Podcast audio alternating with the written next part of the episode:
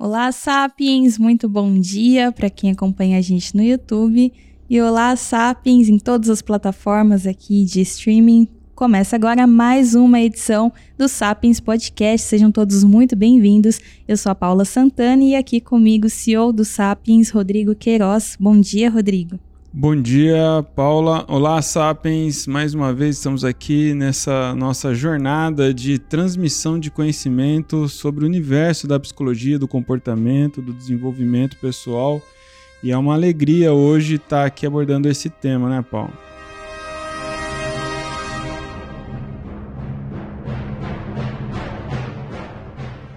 Rodrigo, hoje a gente vai falar sobre amizades tóxicas e a nossa convidada é a psicoterapeuta Silvia Vasconcelos, que trabalha com abordagem da psicologia positiva e práticas de mindfulness. A Silvia também é psicoterapeuta de casal, infantil, gestalt terapeuta, consteladora familiar sistêmica e palestrante.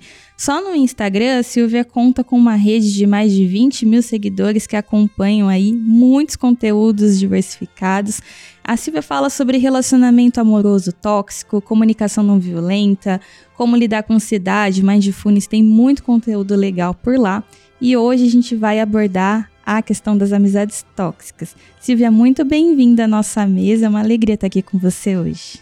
Obrigada, Paula, obrigada, Rodrigo, pela oportunidade é, falar né, da psicologia para mim é uma grata satisfação, porque eu acho que a gente vai quebrando barreiras, né? E assim, eu fico muito feliz quando tem programas e incentivos de trabalho que nem esse para a gente ir quebrando barreiras com relação à psicologia. Né? Então, fico muito feliz quando eu recebo um convite como esse. Ah, muito legal, muito prazer te conhecer e poder dialogar sobre esse universo é, tão importante e cada vez mais importante se tornou é, essencial desde então, né? A partir da, da pandemia, impulsionou muito essa necessidade de ser fácil acesso a esses saberes, é, de forma geral, para as pessoas em geral. Ah, quando fala em temas da psicologia, traz sempre um peso da ideia é, distorcido da ciência, né? Aquela coisa maçante, que você tem que ter um preparo intelectual para poder entender do que está se falando. E nosso objetivo aqui no Sapiens é, é justamente facilitar, ser essa ponte de acesso numa linguagem simples, uh, acessível, assimilável para todos, é, sobre esses saberes que liberta que cura né, a, a todos. Né? Silvia, para a gente dar início, então, ao nosso bate-papo, eu quero saber de você o que é, na sua visão, uma amizade tóxica. Eu digo que sempre é aquela nuvenzinha, né? Sabe aquela nuvem que vai começando a chegar, assim, você tem a sensação que você tá remando, você não sai do lugar. Então, assim, você tem aquele amigo, vamos supor, você vai para balada, né? Eu gosto de trazer muito exemplos. Aí você vai pra balada, você compra a roupa maravilhosa e você põe, você pergunta: "E aí, amiga, o que você achou?" Ah, eu acho que não ficou legal. Sei lá, eu acho que você tá um pouquinho gordinha. Eu acho, então, a sensação que você tem é que você nunca agrada o amigo, você sempre está devendo. Uhum. E aí, às vezes, a pessoa que sofre essa violência, ela leva para uma situação, não, mas a pessoa é assim, ou às vezes a pessoa é de mau humor, a pessoa não está fazendo por mal. E às vezes quem sofre a violência se sente culpado. Então é por isso que é difícil você identificar a violência, né? Então você precisa entender, peraí, a minha rede de comunicação de amigos eu tenho é só esse aqui que está me trazendo essa informação? Hum. Ou a maioria está me trazendo essa informação? Se é só de uma parte, aí você tem que acender o sinal de alerta. Sim. Mas e se a gente. Agora, esse exemplo aí me lembrou muito a rede social, né? Só posta aquelas fotos bizarras e aí vai lá todo mundo linda, maravilhosa. E pô, não tá, né? Deveria haver uma honestidade da, da rede ali, de, de contatos, enfim. Tem, então tem também esse lado social é, delicado, né, Silvia? Porque. E, e quando é uma sinceridade? Né? E, e, vai ser interpretado dessa forma. Então, o, o ideal é que, para você não ser tóxico, você tem que sempre talvez entregar o que a pessoa deseja e não o que você pensa de fato. Qual que é esse limiar, né? Eu fiquei bastante curioso agora, porque é uma linha bem tênue, né? Ou, ou não? É. É. Agora sim, você precisa entender que esse amigo ele vai te isolar. Hum. Ele vai ter alguns outros comportamentos que vai te chamar a atenção. Ele vai te isolar de outros amigos. Você vai perceber que ele está vivendo só a tua vida. Tua rede de comunicação não tem outras pessoas. Você só escuta esse amigo. Então você fica meio. Esse amigo ele tem ciúme de você. Sim. Se chega a outras pessoas próximo de você, ele sempre vai falar mal dessas outras pessoas. Com relação a dar uma opinião sincera, é uma situação. Agora, se você percebe a tônica se repetindo constantemente numa negatividade, constantemente, como se você estivesse devendo, isso é uma relação tosca. Uhum. Tem uns outros padrões de comportamento também, assim, que, que eu identifico. Por exemplo, quando ele passa a te criticar demais e te apoiar de menos, né? Às vezes você vai comentar uma, uma situação da sua vida que você está feliz, ou um, um, relacionamento novo, e a pessoa vai lá e te critica, ah, mas de novo você está fazendo isso, depois você vai se dar mal e eu, eu te avisei, né? Tem, tem esse padrão também. Tem, inclusive, uma pergunta de um ouvinte que eu quero trazer, que se encaixa nisso, que ela perguntou o seguinte, ela não se identificou, mas perguntou o seguinte, qual é o ponto para eu conseguir identificar se eu estou sendo prestativa ou se eu estou sendo explorada por essa amizade. Porque eu sinto que sempre tenho que estar disponível para prestar favores e fazer o que essa pessoa gosta, mas quando é comigo, nunca há tempo ou hum. vontade. Essa pessoa já está numa relação tosca, né? Porque olha só o que ela já coloca. Né? Ela tem que estar disponível. Então a amizade ela tem que ter uma relação do ir e vir tem que ser fluido. Então, imagina como se fosse uma, uma, uma estrada. Então, vai e vem. A partir do momento que eu só estou dando, eu estou dando, eu não estou recebendo, está disfuncional. Então, você. Por que tem que ter essa obrigatoriedade? Então, eu acredito que a pessoa ela tem que ir para esse movimento, e é um negócio que eu coloco dentro das redes sociais, é se questionar, se pergunte. Peraí, mas eu estou sentindo isso por quê? Desde quando eu comecei a sentir isso? Será que o outro amigo ele consegue ter essa rede comigo de uma maneira fluida? É só com esse, porque às vezes a pessoa também ela vai para o modo instantâneo, né? Ela quer uma resposta do externo e não vai para se questionar no interno. Então é interessante a fala quando ela coloca: eu me sinto nesse movimento de que só eu tenho que dar, né? Então, da onde saiu o que ela tem que dar? Uhum. Então a pessoa pode dar se ela quiser, se não, né? Então você revê os seus conceitos. Mas a pessoa ela precisa rever isso, né? Então a, a amizade ela tem que ser leve, fluida, gostosa. Era o IV, é aquele momento que você está na bed, você liga para o amigo e está te dando acolhimento. É aquele momento que você está na balada, que você está no momento festejando, a pessoa está vibrando com você. A partir do momento que você sente pesado, que você sente que, que tá travando, que o negócio parece que é uma nuvem negra mesmo, e que você sente como se estivesse nadando, nadando, nadando, saindo do lugar, você precisa rever, porque essa amizade ela não está funcional. A pessoa que cobra, né, uma, uma prova de amizade, que cobra a sua a sua atenção. Você já passou por isso, Paulo? Já. Nossa, eu tive uma amizade que inicialmente era muito muito boa para mim. Essa amiga estava sempre comigo o tempo todo. E algumas pessoas me alertavam. É, ah, eu acho que essa pessoa está entrando demais na sua vida, está indo muito na sua casa, está participando muito da sua família. Mas eu achava muito natural. E aí, irmã, né? Vai é, virar irmã. Tá. Sim. E aí começaram um, umas coisas começaram a me incomodar. E, e, inclusive, era sobre isso a minha próxima pergunta. Porque essa pessoa, eu comecei a perceber que quando a gente, a gente trabalhava junto.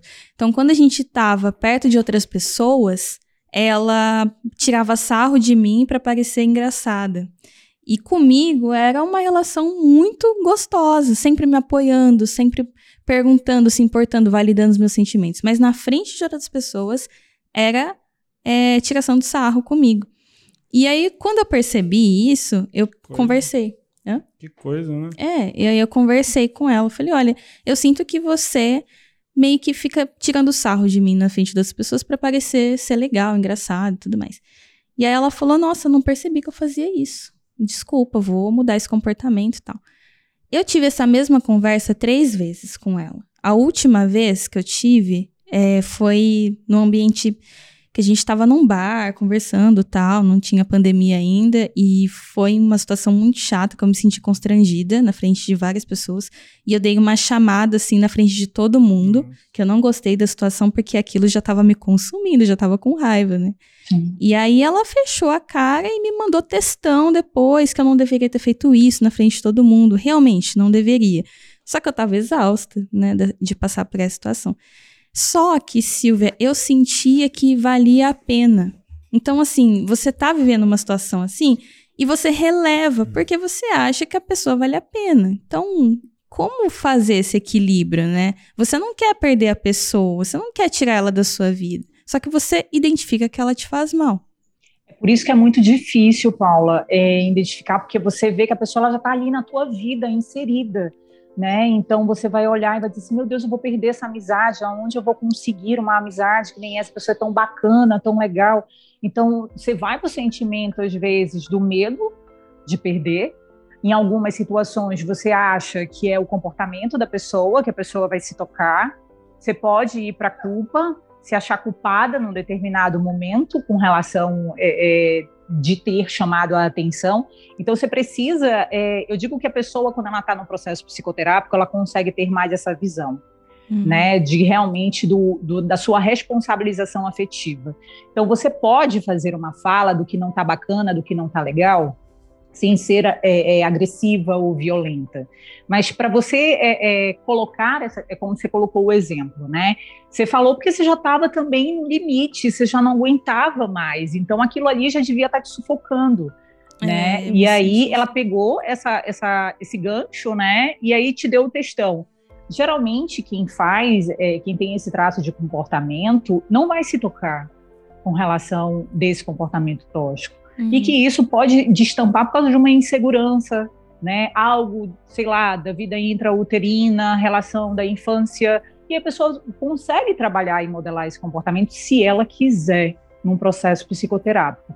Mas quem está sofrendo a violência, se for tentar colocar para educar, aí eu vou te dizer que é uma perca de tempo, porque você vai ter a sensação que você está falando, você está colocando, como você disse, falei três vezes e ela não teve uma ressonância de mudança no comportamento. Sim. Né? E aí você vai ter essa sensação realmente de que não tem mudança.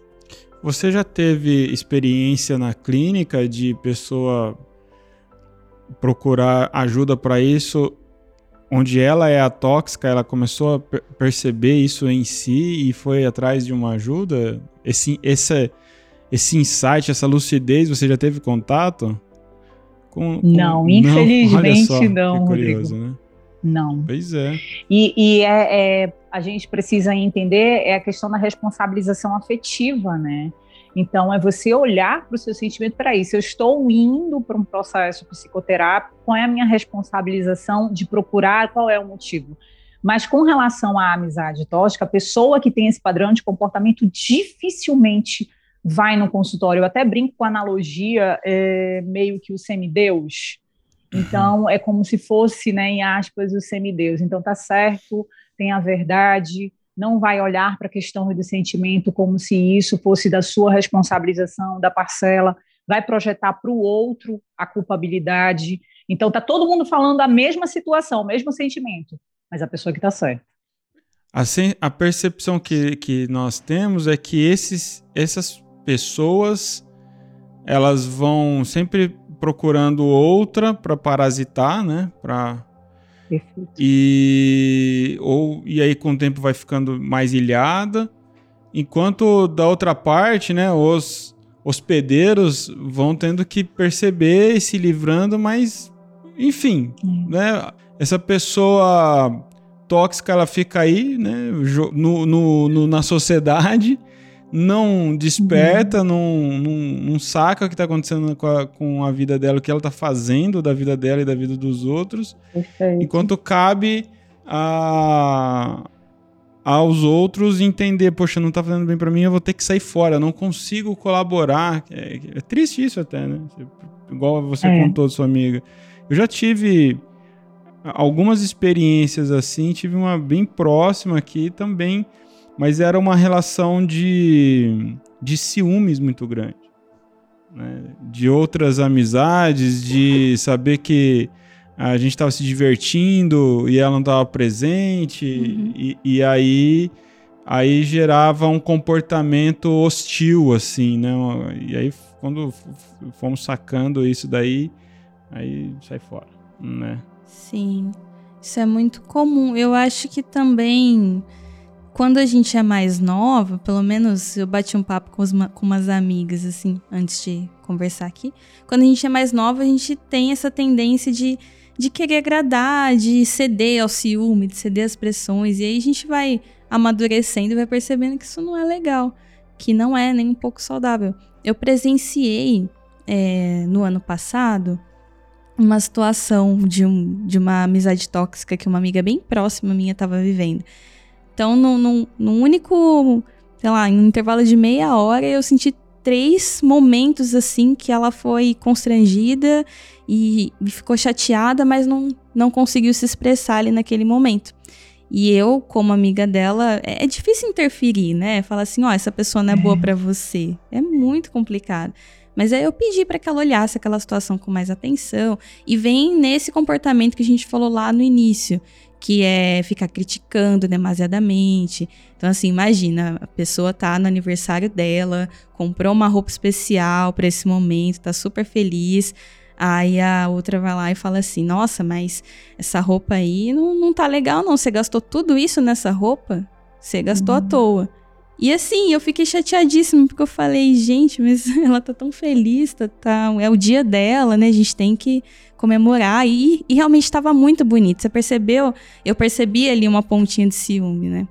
E é difícil você abrir os olhos da pessoa, porque a pessoa tem um carinho, né? Ah, mas essa pessoa é boa para mim em outros aspectos. Existe um momento assim crucial para você determinar, não, eu preciso sair dessa situação, eu vou acabar com essa amizade porque eu tava assistindo uns vídeos sobre isso e eu vi um, um uhum. canal que fala, um canal bem legal que é o Eureka. O, o psicólogo tava falando assim: se existe um culpado dentro de uma relação é, de amizade tóxica.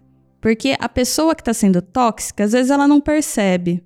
Às vezes realmente ela gosta muito da pessoa e por isso que ela tem esses comportamentos.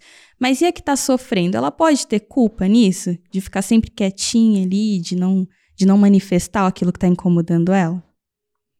Aí eu volto a dizer responsabilização afetiva, né? Se você não tem responsabilização com relação aos seus sentimentos, de se colocar, você não precisa ser agressivo, né? Então, assim, é, a gente não é educado pelos nossos pais. Eu acho que agora uma galera que está vindo agora de pai e mãe está tendo uma outra visão com relação à educação emocional dos filhos.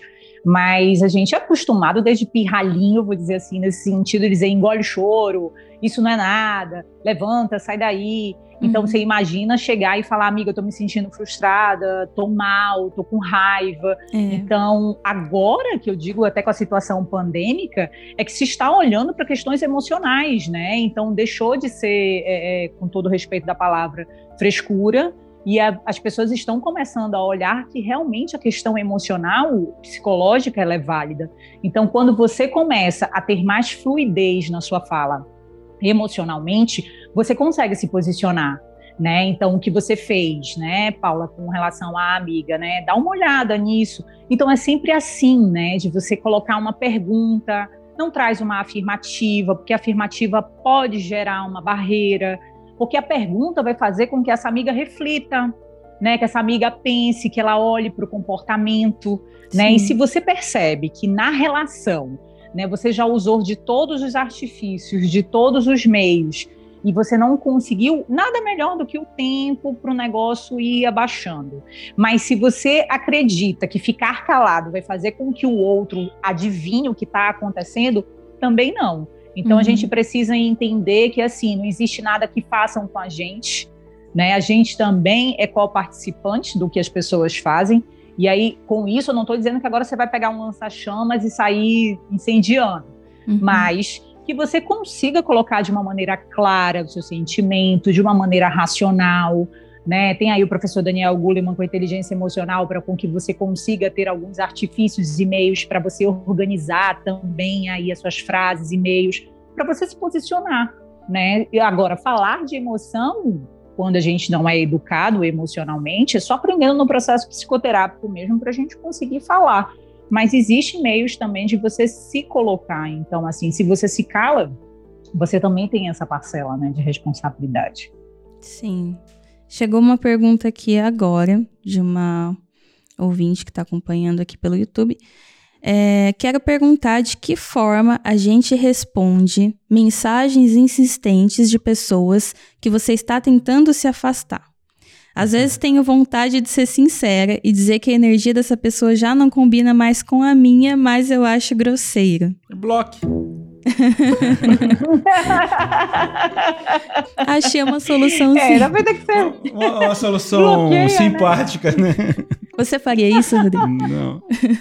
Não, só se tivesse algum conflito instalado. Aí sim, com tranquilidade. Até recomendo, né? Entrou em conflito e não quer é, abrir janela para contato, bloque. Mas enfim, vamos ver a, a opinião da Se sumir sua foto ali do WhatsApp, eu já vou ficar ligado. É bloco. Acho que fica ligada aí, Paula. pois é, eu, na verdade, eu ainda sou da política, né, do vai se levando quieto, né? Você, não, não é isso, tal, mas vai chegar um dia que tu vai ter que te posicionar. Porque se essa pessoa tiver uma responsabilidade afetiva, ela vai chegar e vai dizer para você, vem cá, o que está acontecendo? Estou te procurando, você está me evitando, uhum. né? E você está fugindo. O que está acontecendo? Aí cabe essa pessoa dizer assim: na boa, posso falar para você? Você não vai se aborrecer? Então, eu vou falar de uma vez. Eu não quero que de repente você se sinta mal com isso, mas provavelmente até você pode se sentir. Mas eu acho que a nossa amizade chegou num momento onde não vai ter mais uma continuidade bacana, legal, porque eu me sinto. Aí você traz né, o seu sentimento, porque eu me sinto já violada, não me sinto bacana, não me sinto legal. Eu acho que tudo começa e termina e a nossa amizade terminou.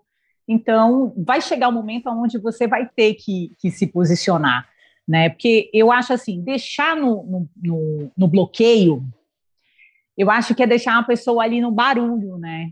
No silêncio. Então, eu acho que por mais que tu vá dando aquele espaço e depois você chegue se responsabilize e faz essa fala, você chegou numa finalização. Mas aí cada um tem que ver o que, que consegue fazer. Porque é complicado, né? Você não quer magoar a pessoa, então vai arrastando essa situação, mas chega um momento que a pessoa vai se dar conta de que você tá afastada por alguma razão.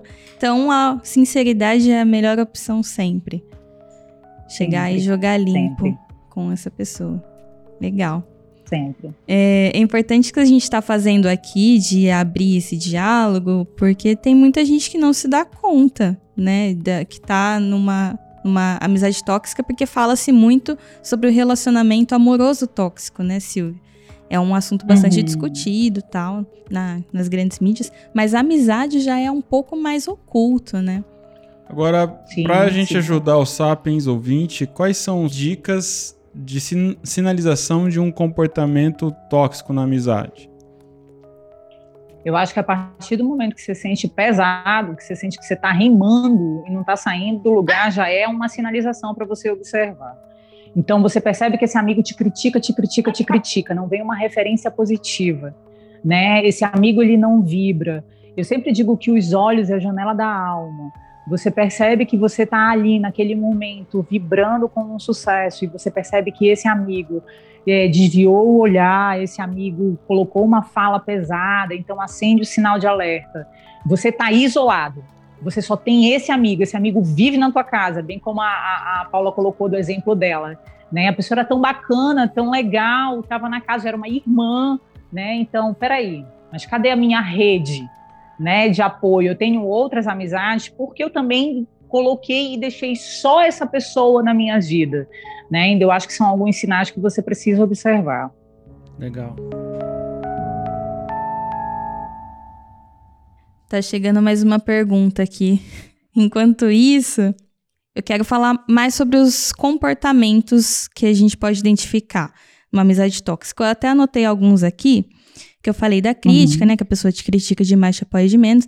Tem aqui um ponto que é a pessoa não pede desculpas pelos seus erros, demonstrando não se importar. Isso é real também? Você está sempre preocupado. Ai, quero pedir desculpas, mas a pessoa não, ela tem a atitude dela e é isso. Faz você se sentir culpada até.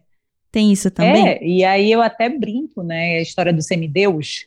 Né? O semideus é o certo, é o dono da verdade, é o todo-poderoso. Então, o semideus não vai pedir desculpa, né? Tá com a razão.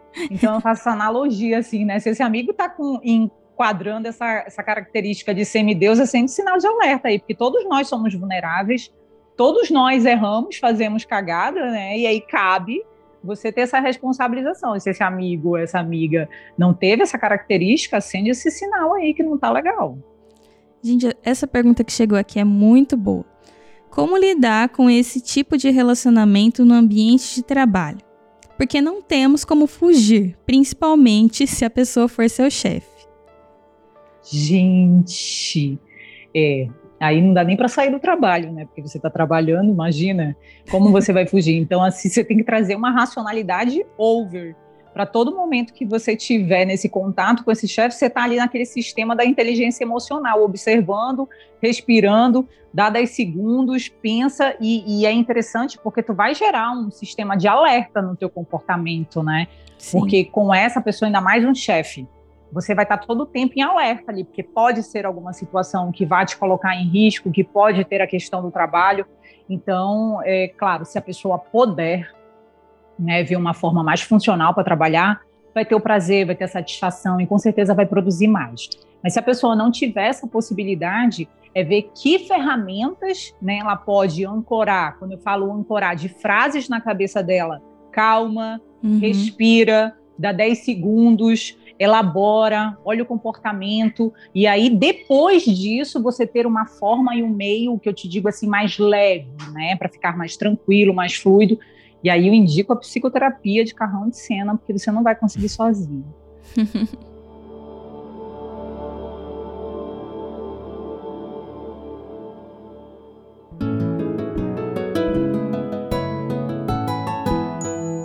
para quem está ouvindo a gente e quer ter uma, um, um material de apoio a mais, Silvia, para uma, uma, leitura, um filme, né? A gente costuma aqui trazer sempre o Clube Sapiens, que é uma indicação do especialista que está aqui com a gente. O que, que você indicaria nesse caso? eu até tinha comentado, né, o livro do Marshall, né, Comunicação Não Violenta, vai falando com relação a essas formas de comunicação. Então, eu acho que nada melhor de tu identificar um padrão de comportamento pela comunicação né? Ah, tem as expressões é, é, faciais, o jeito da pessoa falar, mas a comunicação a gente está interagindo todo o tempo. Então você vai conseguir perceber se nessa comunicação está sendo uma comunicação assertiva, está sendo uma comunicação é, violenta. Então, são alguns indícios bacanas no livro, que é bem didático para te dar também esse exemplo, até para comunicação num relacionamento amoroso mesmo. Né? Então, assim, é, tem uma grande dificuldade de identificar as relações tóxicas na amizade, mas aí eu vou puxar um pouquinho o gatilho, né, da, das mães narcísicas, né, da, do, da relação tóxica, também tem no relacionamento amoroso. Então, esse livro, ele contempla numa visão que eu te digo assim, até geralzão, para te dar uma olhada se você não está sofrendo esse tipo de violência em outras áreas da sua vida também. Uhum. Agora, um, um, exemplo de série, se bem que ele é mais obsessivo, né, eu acho aquela série Você, que uhum. aí é voltado muito para o relacionamento amoroso. Então, claro que ele tem um desvio de sociopatia, ele tem um desvio ali de psicopatia, mas a forma que ele vai isolando no comecinho da série, eu acho que é legal para você dar uma olhada. Então, ele traz aquele, aquele romance, aquela ideia maravilhosa, ele está sempre disponível, fazendo tudo para ela, e chega no momento que ele isola mesmo, né, ela. E aí é interessante dar uma olhada nesse iníciozinho da relação, que é bem bacana em termos de exemplo. Essa série rolou até um, um burburinho assim na internet, porque tinha gente que tava do lado do, do personagem, né? Eu não me lembro o nome dele, eu assisti a primeira temporada. Mas gente que simpatizou e que queria que desse certo o romance. Então, olha uhum. como são as coisas, né? É. Muito bacana. O Comunicação Não Violenta do Marshall Rosenberg aparece aqui com muita frequência é importante é, aproveitar essa redundância, Sapiens, e ler mesmo, né? De fato, adquirir o seu exemplar, porque é, é realmente um norte muito grande dentro desse universo de temas que a gente sempre trata por aqui. Sim. E se a gente parar para pensar, né, a comunicação é algo que a gente está estabelecendo em todas as áreas da nossa vida, né? Então, eu acho de fundamental importância para com que leve de autoconhecimento para interno mesmo e até para as relações, né? Eu acho super saudável. Uhum. Muito. Silvia, teve alguma pergunta que você gostaria de ter respondido aqui para a gente, mas a gente não fez? Eu acho assim que é fundamental você olhar como a gente já tinha colocado, né, com relação a essa linha, né, tênue, né, é porque a amizade tóxica ela é difícil de identificar. E uma coisa que você falou, Paula, é, geralmente é difícil você identificar por causa da maturidade. Então, quando você vai avançando com a maturidade, você vai percebendo que as relações elas são livres, elas são fluidas, que se a pessoa tem um ciúme, tem algo do gênero, a pessoa precisa rever que isso é dela, que é a insegurança dela. Né? E a pessoa que tem esse padrão de comportamento tóxico é uma pessoa insegura, é uma pessoa que realmente está fazendo essa padronização de comportamento com medo também da perca. Mas não levem a responsabilização para você, né? nem para ser heroína, nem para ser herói. Ah, pessoa, eu gosto tanto desse meu amigo, tanto dessa minha amiga que eu me sinto responsável para mudar a vida dessa pessoa. Então, são ações aonde você precisa devagar tirando essa questão da responsabilização de você e deixar com que o outro se responsabilize mesmo. Sim.